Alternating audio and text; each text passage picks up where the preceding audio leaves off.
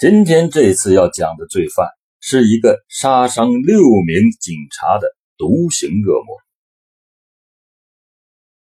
一九九二年六月十四日三时许，黑龙江海林市林业局工程公司于某在牡丹江市光华街被人用铁棒打昏在地。于某所携带的黑色手提包和红色绸布兜内。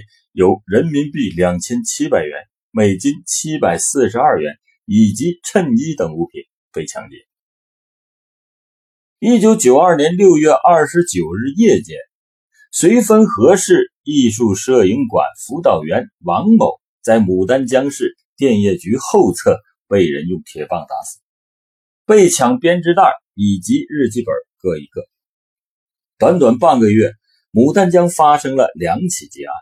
引起了牡丹江警方的重视，加强了对夜间牡丹江市的巡逻。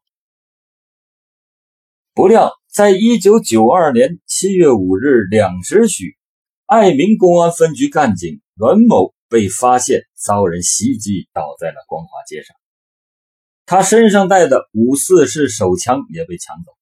经过抢救，阮某是脱离了危险，但却丧失了部分记忆。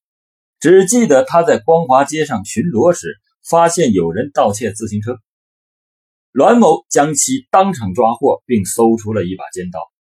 但就在押送他往派出所走的时候，这个罪犯突然从腰间抽出一根铁棒，很击阮的头部。之后的事情他就记不清了。对于这个犯罪分子的相貌，虽然警方经过多方的引导，但是栾某。完全没有了记忆。一九九二年十一月四日二十二时许，牡丹江市纺织厂技工学校食堂服务员关某被人打死在牡丹江市第一机床厂西门胡同内，被抢皮夹克一件，宇宙牌香烟一盒。在不到半年的时间内，牡丹江发生了四起用铁棒行凶的抢劫案。牡丹江市警方成立了专门的专案组，花费了大量的人力、财力和物力调查此案，但都是一无所获。这名犯罪分子似乎也闻到了有些危险的气息，就好像从牡丹江消失了一样。一九九三年整整一年里，其没有再做一起案件，警方也并没有因此而松懈。对市区的巡逻，特别是夜间巡逻，投入了比以前更多的精力。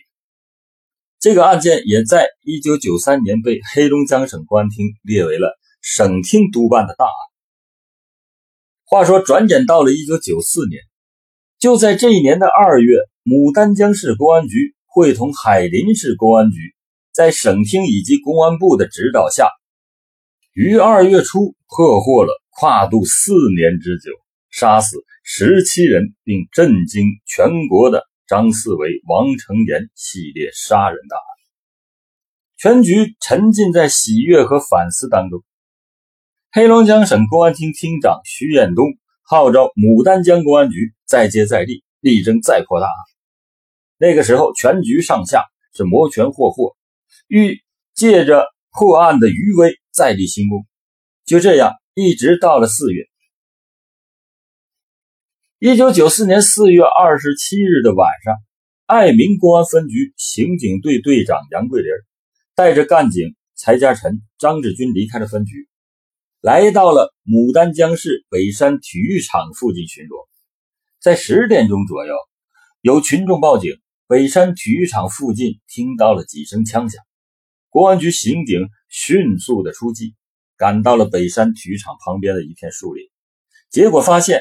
杨桂林、张志军已经被枪杀，柴家臣重伤倒地，在紧急送往医院后，因为抢救无效死亡。现场只留下了弹壳和罪犯的脚印。根据现场留下的脚印，罪犯被定为在二十五到四十五岁的男性。根据现场遗留下来的弹壳，罪犯手中的枪支确认为是一九九二年七月五日。干警阮某被抢的枪支，可以肯定，这一系列案件为一人所为。四二七血案震惊了全市的人，四二七枪杀警察案的同时，更惊动了省公安厅以及中华人民共和国的公安部。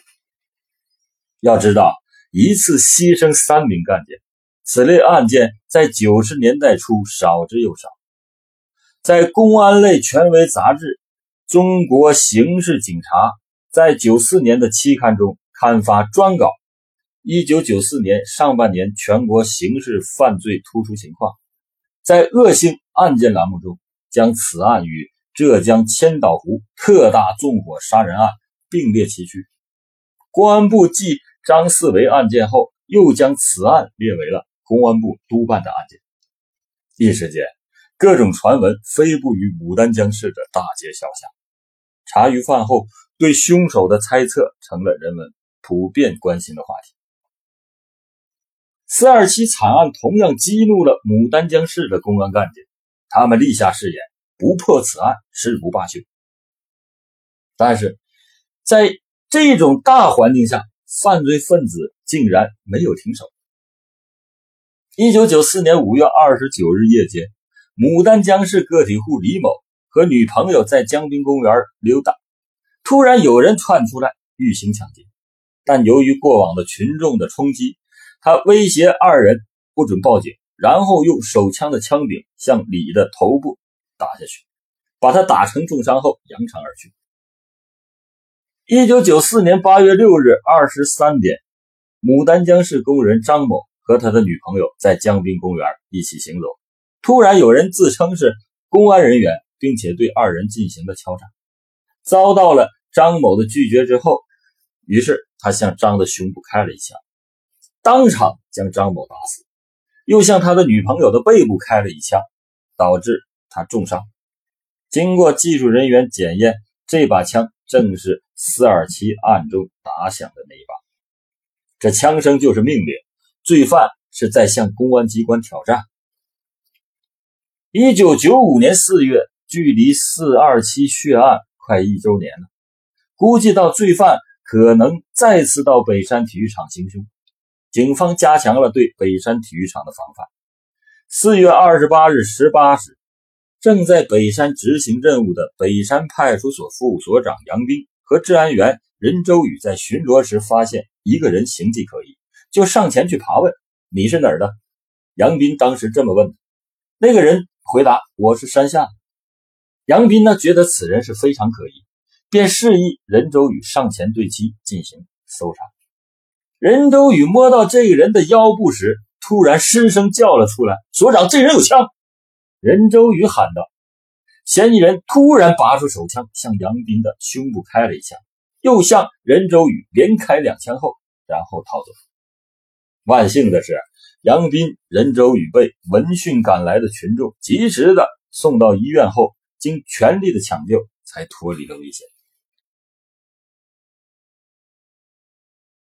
躺在病床上的杨斌忍着伤痛说道：“我看到他了，我看到他了。”向画师描述着罪犯的相貌。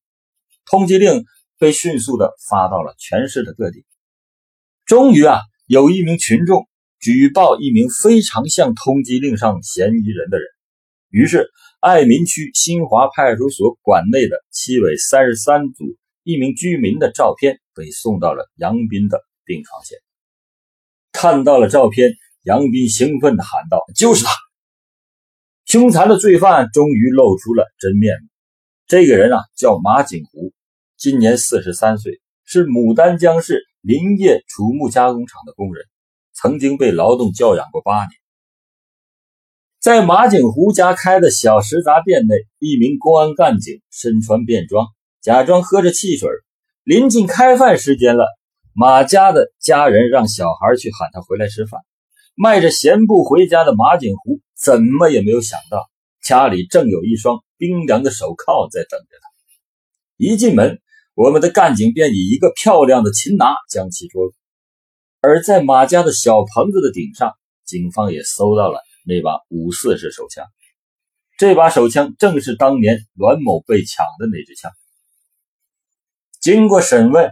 从1992年6月到1995年4月，他先后杀死了六个人，伤害了六个人。他就像一条疯狂的恶狗，流窜于牡丹江市的大街小巷，像一个黑色的幽灵，游荡在江城的夜色之中。四二七的案件，凶手被擒的消息再次轰动了牡丹江。牡丹江市公安局门前热闹非凡，市委市政府给予表彰，各行各业的群众是登门慰问，人们以不同的方式向人民警察致以敬意。六月八日，经黑龙江省高级人民法院核准，牡丹江市中级人民法院依法判处马景湖死刑，立即执行。天网恢恢，疏而不漏。这前前后后一共八年的劳教生活，并没有使马景湖悔过自新，相反，倒增添了他对社会、对世人的仇恨。他要向社会索取，要向世人发泄心中的仇恨。他与人民为敌，向法律挑战，但是最终落了一个死路一条。当马景湖跪在刑场的那一刹那，心中一定意识到了这一点：多行不义必自毙。